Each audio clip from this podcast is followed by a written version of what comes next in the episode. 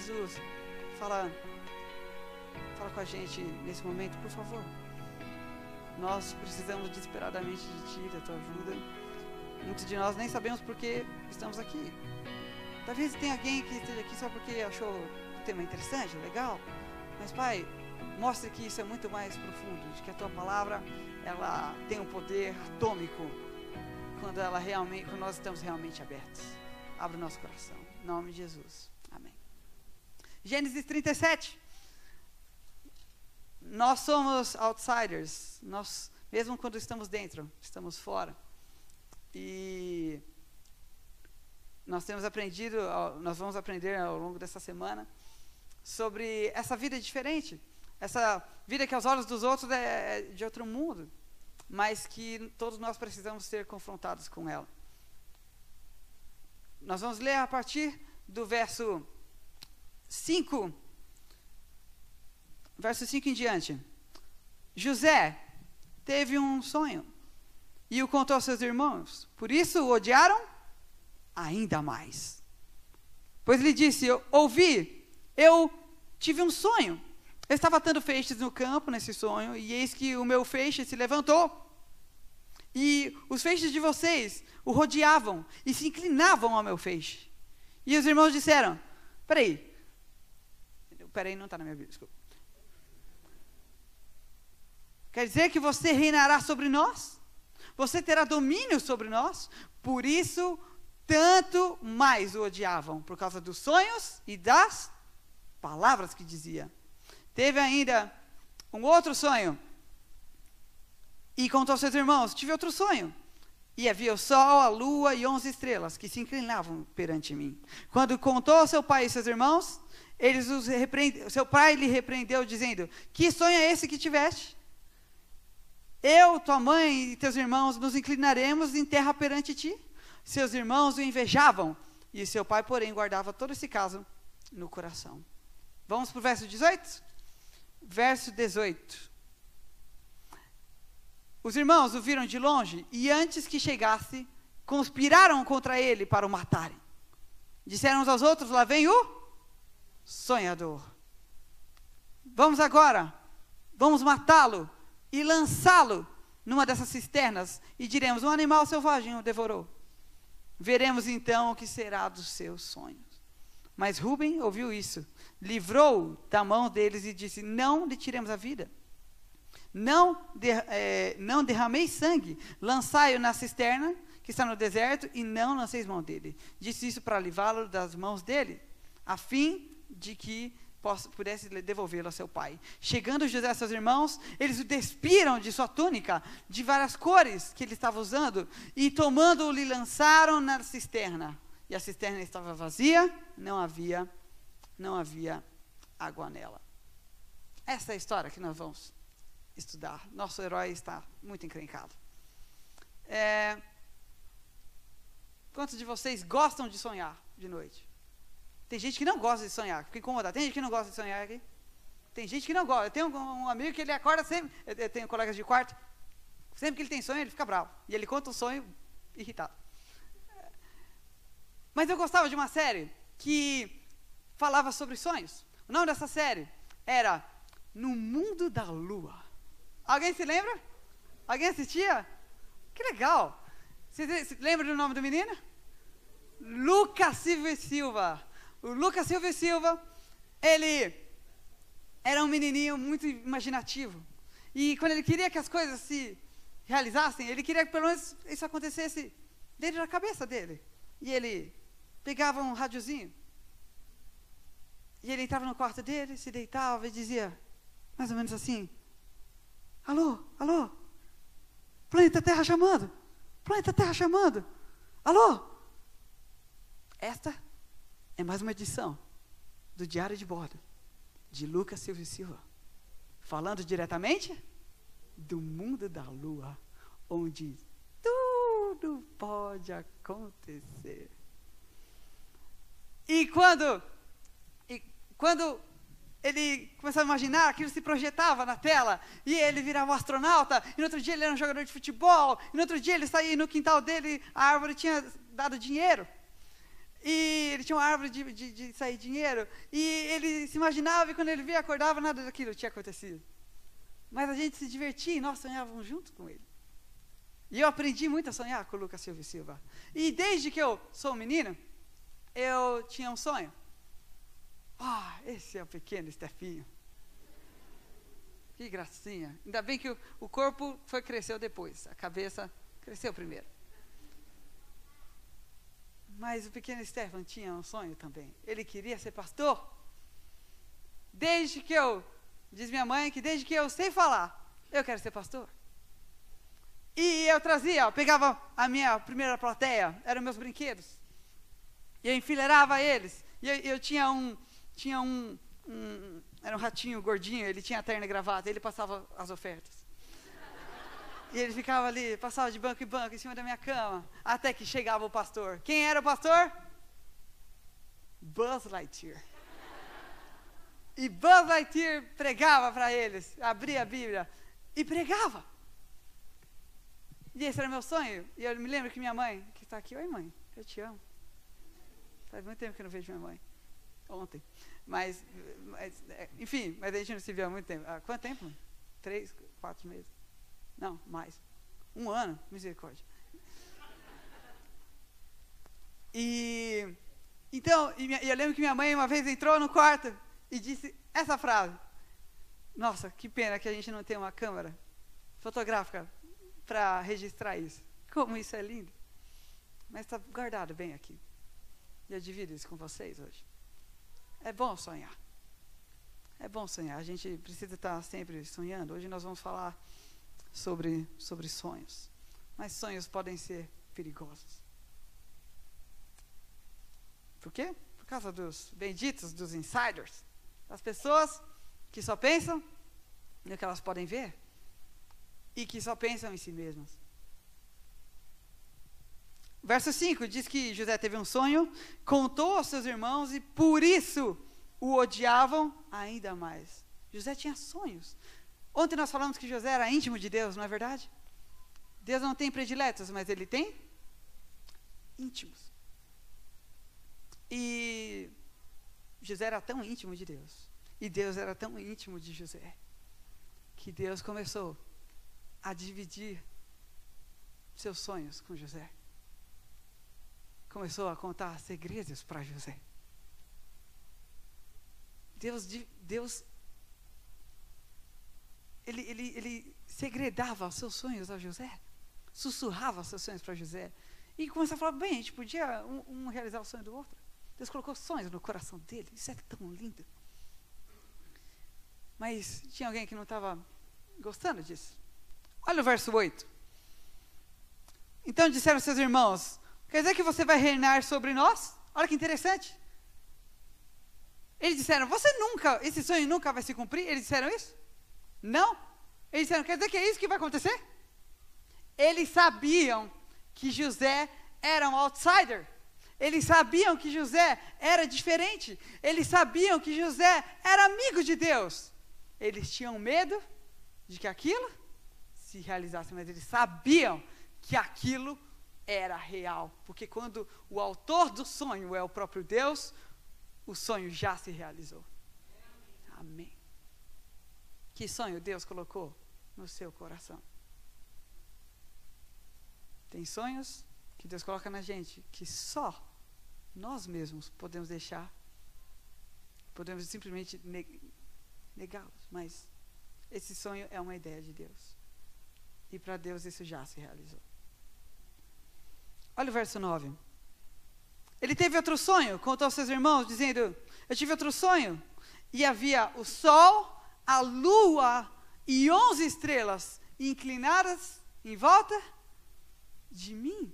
E é muito interessante, eu sou fascinado pelos easter eggs da Bíblia, pelas dicas, pela maneira que ela se conecta. Para mim, é como, são constela, verdadeiras constelações que tem na Bíblia. Olha que interessante, quando a gente abre a Bíblia, em Gênesis 1,16, Deus fez grandes luminares, o sol para governar o dia e a lua para governar a noite. Os astros eram sinônimos de governo, de autoridade. E essas autoridades estavam se prostrando diante de José. O mundo se prostrava diante dele. Quando a gente vê em Apocalipse, fala que houve um grande sinal. E nessa visão, Deus quer mostrar a, a, igreja dos últimos dias. E ela diz que ela estava vestida do sol. Tinha lua debaixo dos pés. E uma coroa de doze estrelas sobre a sua cabeça. Autoridade. Esse povo tem autoridade. Quando nós vemos em meu livro favorito, Cântico Salomão, e o, o, príncipe quer comparar a, a, beleza da sua noiva, ele diz: Quem é essa que aparece alva, como a alva do dia, linda como a lua, brilhante como o sol, imponente como um exército de estrelas? Não é demais? A Bíblia é maravilhosa. E, ela, e, e José já tinha essa noção da autoridade que Deus estava colocando sobre seus ombros, ele se preparava para aquilo. Como ia se cumprir, não sabia, mas ele confiava em um Deus que sabia.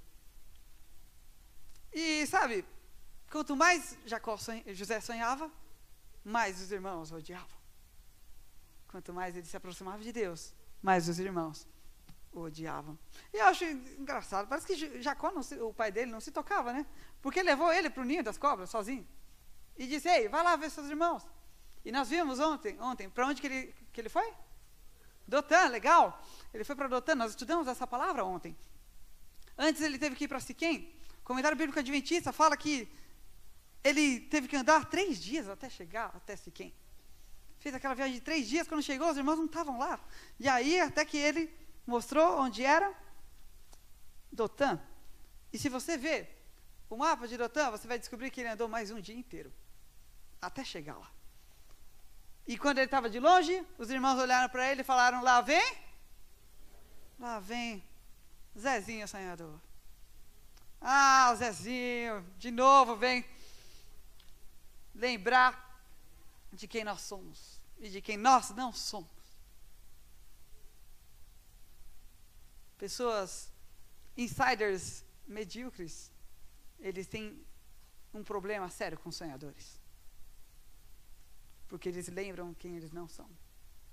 E é por isso que, como eles não conseguem chegar até os outsiders, eles querem, eles não conseguem alçar voo até eles, eles querem diminuí-los. Eles querem diminuí-los. E esse é o pior tipo de, outside, de insider. Os insiders têm três motivos, pelo menos, para nos odiar. Quando alguém, te odeia, quando alguém te odeia, isso tem três motivos. Primeiro, ela se sente ameaçada por você. Segundo, ela não gosta de si mesma. E terceiro, ela quer ser você. E no caso de José, eram as três coisas. Eles o viam como uma ameaça. Ele estava profetizado que ele seria o primogênito, mesmo sendo o penúltimo a nascer. Entre doze irmãos homens. Por outro lado, eles eles eram que, pessoas que tinham uma autoestima muito baixa. E eles queriam ser como José era. George Lucas, quando é, cunhou uma das grandes, um dos grandes clássicos espaciais, Star Wars, ele inventou um personagem chamado Yoda, um sábio da cultura pop. E ele cunhou uma palavra ele cunhou uma, uma, uma frase que eu acho muito interessante. Ele disse que o medo é o caminho para o lado negro. O medo leva à raiva. E a raiva leva ao ódio. E o ódio leva ao sofrimento. E os irmãos transformaram todo aquele medo daquilo se cumprir. Toda, todo aquele ódio por eles não serem como ele é. E transformaram tudo aquilo em sofrimento. E disseram: a gente está sozinho aqui, ninguém está vendo. Vamos matar ele. A gente joga um desse buraco. Notem que o verso diz que eles não queriam enterrá-lo, eles, eles, eles não queriam é, é, é, vendê-lo primeiro, eles queriam jogar no buraco e deixar ele lá para morrer. A gente deixa ele ali e ele vai ser finalmente esquecido. José brilhava muito, eles queriam ocultar todo aquele brilho que ele tinha. Um dos grandes pensadores astrônomos e filósofos que existem é Carl Sagan. Amanhã nós vamos falar sobre órbita. Nós vamos falar sobre propósito, sobre o nosso lugar no mundo. Nós vamos falar alguma coisa sobre Carl Sagan. Mas hoje nós vamos ficar com uma frase dele. Ele dizia que quando a gente olha para o universo, nós sempre temos surpresas. Nós sempre então, estamos aprendendo mais e mais sobre o universo. E isso está ajudando a nós melhorarmos de algum modo a nossa vida na Terra. Esse é o plano. E ele diz que em algum lugar, algo incrível está sempre esperando para ser conhecido. Eles sabiam que José não era conhecido, mas sabiam que Deus já, sabe, já estava apenas esperando para que um dia ele fosse conhecido. E por, por isso eles queriam esconder o brilho daquela estrela. Tem um livro que eu amo muito e que eu indico para vocês. Eu li aquele livro, O Pequeno Príncipe, sabe? E, e aí eu achei por cinco reais o livro da história do autor, Terra dos Homens. É um livro que você nunca vai achar ele com uma capa bonita. E eu, eu falei, ah, cinco reais, acho que eu vou poder ler, são 100 páginas, eu vou, vou conseguir contar curiosidades disso para os meus amigos que gostam de Pequeno Príncipe também. Mas eu encontrei um livro sobre vocação impressionante. É, o autor, Antoine de Saint-Exupéry, ele era um aviador. E ele era aviador numa época muito crítica, em que eles ainda estavam testando aviões comerciais. E ele se arriscou para ser um desses, desses homens.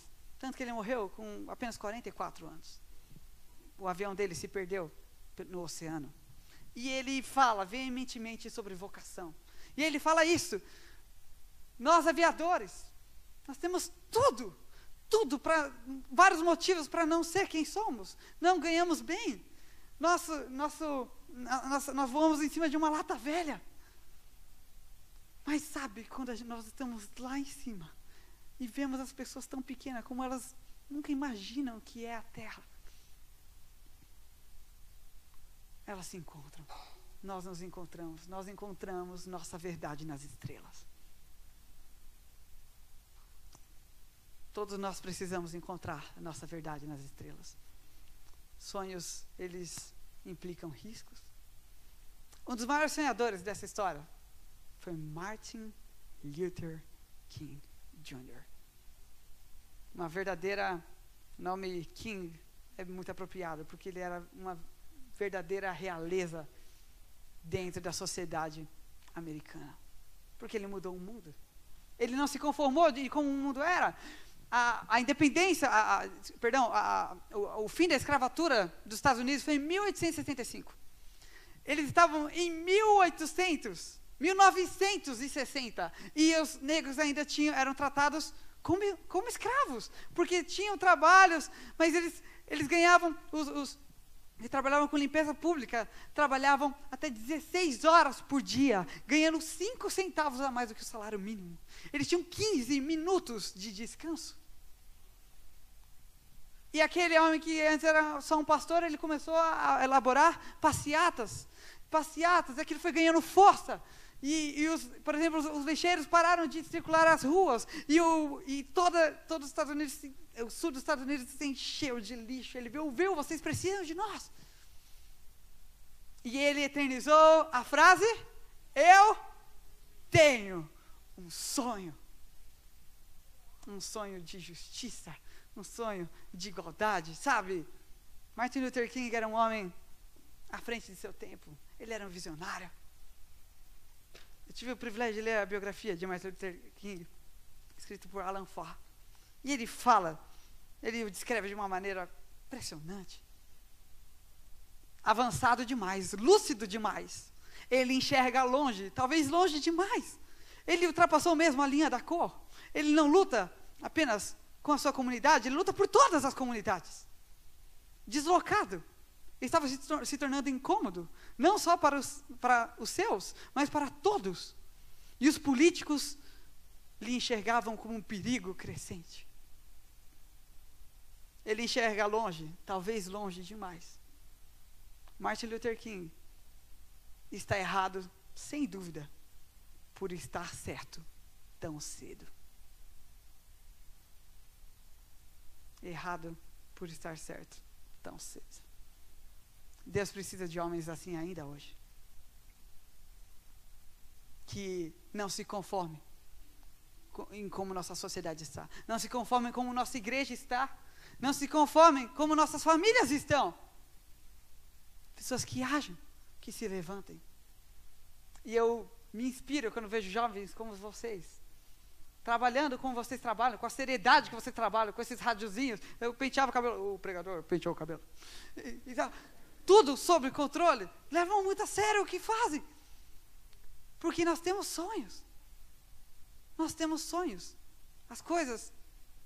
Nós precisamos voltar aos princípios da palavra de Deus e ver se, se as coisas estão batendo mesmo. E eu sei que pessoas de todas as idades aqui têm sonhos. Nós precisamos nos perguntar o que Deus quer que nós façamos com eles. Deus ainda nos dá sonhos. A palavra de Deus em Joel 2:28 diz que os jovens terão visões. E eu creio disso literalmente e figurativamente. Os jovens ainda têm visões. Deus ainda dá visões para jovens. Deus ainda levanta jovens visionários. E, e muitos deles estão aqui dentro. Amém. Será que é errado sonhar? Será que o perigo disso vale a pena? A tia White, num livro que minha mãe me incomodou por anos para ler, Mensagem aos Jovens, eu, eu olhava e falava: esse livro é muito grande. Eu engoli esse livro. Que livro? Demais. Olha o que ela fala. Ela é mais de uma vovó, né, cara? Ela é muito fo- Queridos jovens. Eu vou tentar traduzir do, do espanhol, se eu enroscar aqui. Desculpe. Queridos jovens, qual é a meta e o propósito das suas vidas? Vocês ambicionam uma educação para ter um, nome e uma posição no mundo? Vocês têm um pensamento de que não se atrevem a expressar algum sonho que vocês não têm coragem nem de contar para outras pessoas? José poderia ter feito isso, né? Ele não teria morrido. Bem, não tentariam matar ele se não tivesse dito. Vocês têm um sonho de estarem algum dia lá em cima, nas, entre a grandeza intelectual, de sentar-se nas assembleias legislativas e ajudar a ditar leis para a nação? Não há nada de mal nessas aspirações. Cada um de vocês pode chegar a destacar-se. Não deveriam contentar-nos, não deveríamos contentar-nos com sonhos mesquinhos. Escolham uma norma elevada e não economizem esforços para alcançá-la. Amém? Deus tem sonhos para nós. Deus patrocina os nossos sonhos. E que melhor patrocinador nós temos senão Deus? José pagou o preço pelos seus sonhos. José foi jogado naquele poço, no escuro daquele poço, e a gravidade do nosso planeta é implacável. E ele beijou a lona. E eu imagino quando José que foi ali jogado pelos seus próprios irmãos para ser morto. Eu imagino quando José chegar no céu e se encontrar com com Daniel. E eles vão conversar um com o outro e falar: "Ih, nós dois caímos numa cova". E aí acho que eu imagino Daniel falando: "É, mas na minha tinha leões dentro". E aí José responde: "É, mas às vezes os leões, as piores feras estão do lado de fora". Eu preciso de uma moeda de 10 centavos. Alguém tem uma moeda de 10 centavos? Moeda de 10 eu estou saindo do enquadramento da câmera. Alguém tem uma moeda de 10 centavos para me emprestar? Por favor, para mim dar, né? Que miséria, 10 centavos. 10 centavos? Alguém? 10 centavos? Oh, nossa, opa! Vamos passar salvas? Obrigada. Obrigada. Obrigada. Deus te pague, viu? Vamos lá. 10 centavos. Se você tem 10 centavos, segura sua moeda de 10 centavos. É sério. Você tem ideia de como a nossa. Eu não estou nem falando do universo, hein? Eu estou falando da galáxia. Da Via Láctea. Sabe quantas estrelas tem na Via Láctea? Dos, pelo menos. Há 10 anos atrás, eles achavam que tinham 100 bilhões de estrelas.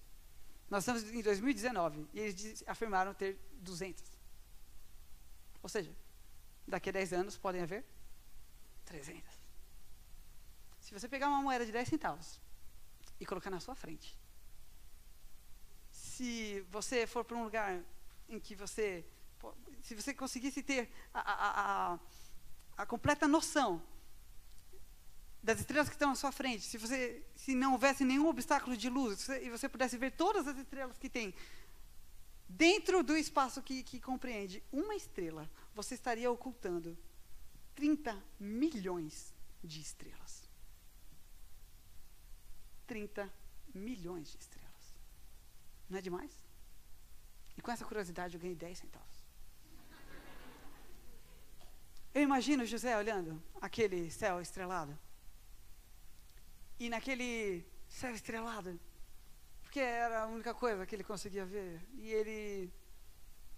Eu imagino ele lembrando de, de Abraão. E que Deus um dia falou para Abraão para olhar para aquele mesmo céu. E disse: Olha, conta as estrelas. E José tinha tempo. E contou as estrelas, e contava, contou 100, contou 200, contou 300. Será que eu, será que eu já contei essa? Vou voltar. Não, volta aí, mãe. E eu imagino José pensando se Deus ainda lembrava dos sonhos dele. Se, poxa, eu vou morrer aqui. Será que uma estrela faz diferença?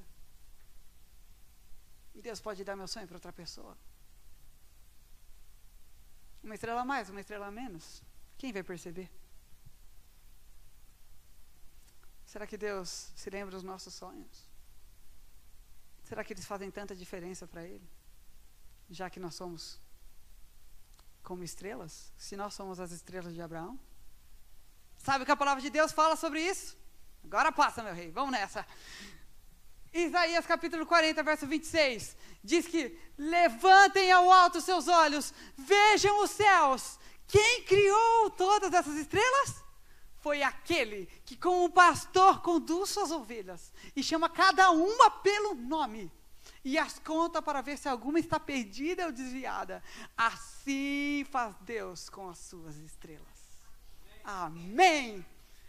E ali, em Apocalipse 1, verso 3, é, é, no capítulo 1, diz: João é, vê uma visão formidável de, de, Deus, de Jesus, e ele fala: Eu vi um semelhante ao filho do homem, e ele tinha sete estrelas na sua mão. Naquela época, eles compreendiam de que o, o futuro estava nas estrelas, o destino estava escrito na, nas estrelas, e agora ele vê alguém que colocava as estrelas no bolso que fazia o que queria com as estrelas. Ele movimentava suas mãos, as estrelas se movimentavam junto.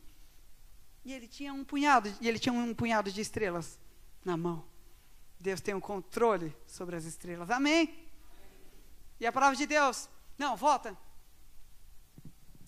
A palavra de Deus, ela está sempre usando essas estrelas para nos dizer: Deus as conta, Deus se preocupa, Deus sonha com a gente, Deus, quando você está feliz, Deus está feliz também. Quando você chora, Deus chora também. Quando você se frustra por coisas que, que acontecem com os seus sonhos, Deus fica chateado também. Mas a gente precisa confiar nele. A gente precisa confiar nele. Confiar de que ele, ele guarda, ele toma os nossos sonhos. Deus não vê uma multidão. Ele vê pessoas. Ele vê indivíduos. Deus vê o singular em meio ao plural. Ele te enxerga. Eu quero mostrar para vocês a foto de uma sonhadora. Essa é a dona Carmelita. Dona Carmelita vivia lá na Caatinga, da Bahia. E ela tinha um sonho. Ela queria ser feliz. Na década de 70, ela tinha quatro filhos e ela era de uma religião chamada Ubanda. E ela servia aqueles espíritos e fazia aqueles sacrifícios, aquelas oferendas. E ela dizia: Aqui não está a verdade. E eu tenho argumento para dizer porque aqui não está a verdade. Aqui não está a verdade, porque eu não sou feliz. E o meu sonho é ser feliz. O tempo passou e ela foi para São Paulo. zona leste de São Paulo. E um dia suas filhas queriam ir para o cinema e ela não queria deixar. Isso é muito caro. Apareceu um folheto debaixo da porta, convidando para assistir um filme na igreja. E ela falou: Olha, que economia. Vou levar vocês para assistir o filme. Entre um dia e outro, ela dormiu. E Dona Carmelita teve um sonho. E neste sonho, ela era uma criança. E uma criança que tinha um giz. E você sabe quando a criança começa quer demarcar alguma coisa na rua e começa a riscar o chão? Aquela criança riscava o chão. E ela era um, uma criança que riscava o chão para lá e para cá. E fazia curvas e retas. E de repente ela parou e pensou: peraí. Ela conseguia pensar no sonho. Ela disse: peraí, o que, que eu estou sonhando? O que, que eu estou escrevendo? O que, que eu estou desenhando? E ela se afastou. E ela tinha desenhado uma igreja. E ela acordou. No outro dia, levantou e levou as garotas para a igreja. E quando ela virou a esquina, era a igreja do sonho. A igreja adventista da Vila Alpina, aqui em São Paulo. Ela olhou para aquela igreja e ela disse: Aqui está a verdade. Entrou com as filhas e disse: Eu estou entrando aqui. Disse para o recepcionista: Estou entrando aqui para nunca mais sair. Aqui eu vou ser feliz. Porque Deus ouviu o meu sonho. Deus colocou um, um sonho no meu coração.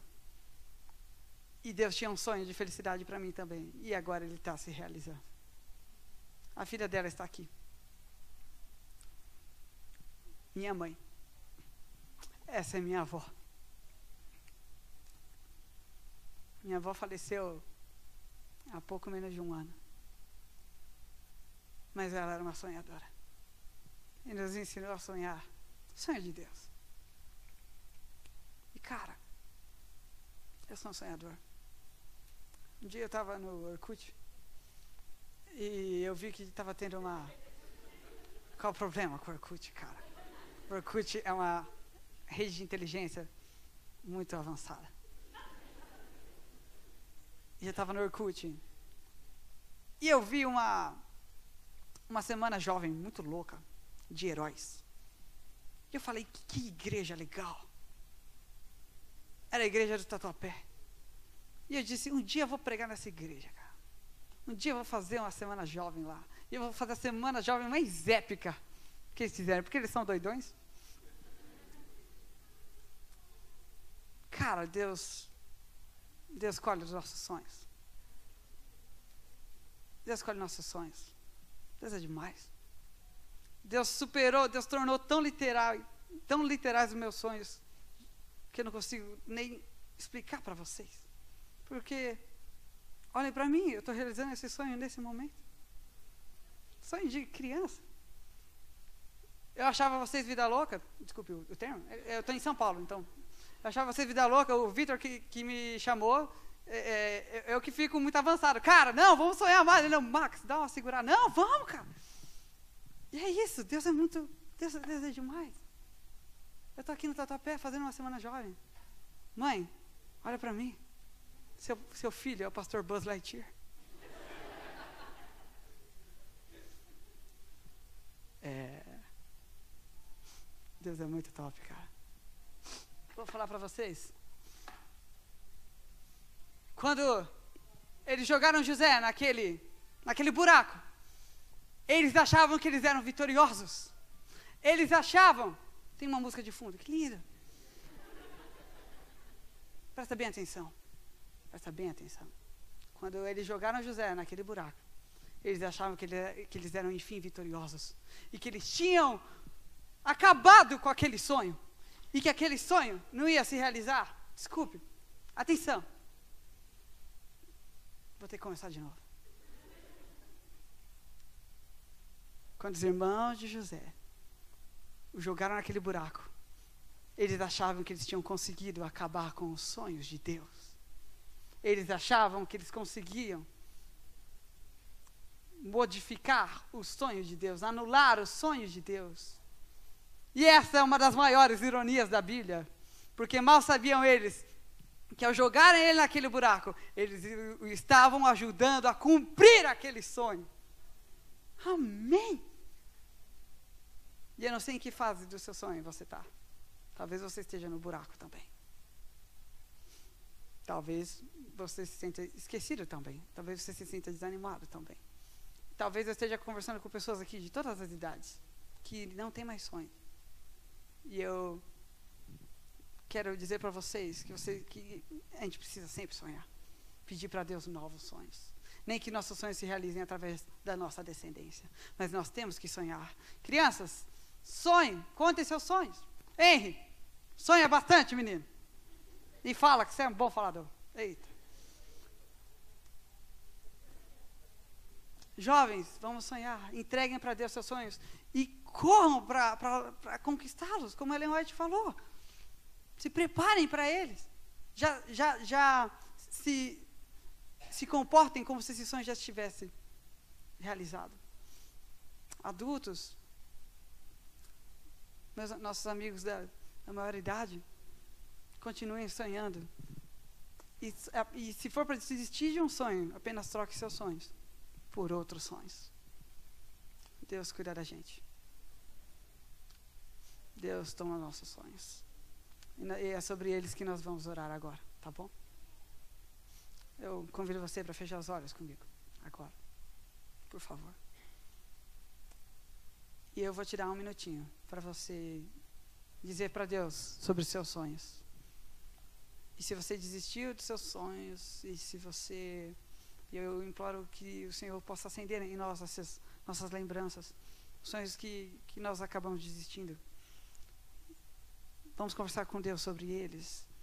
E vamos externalizar isso. Se nós não temos sonhos, vamos pedir para Deus novos sonhos. Vamos falar com Deus.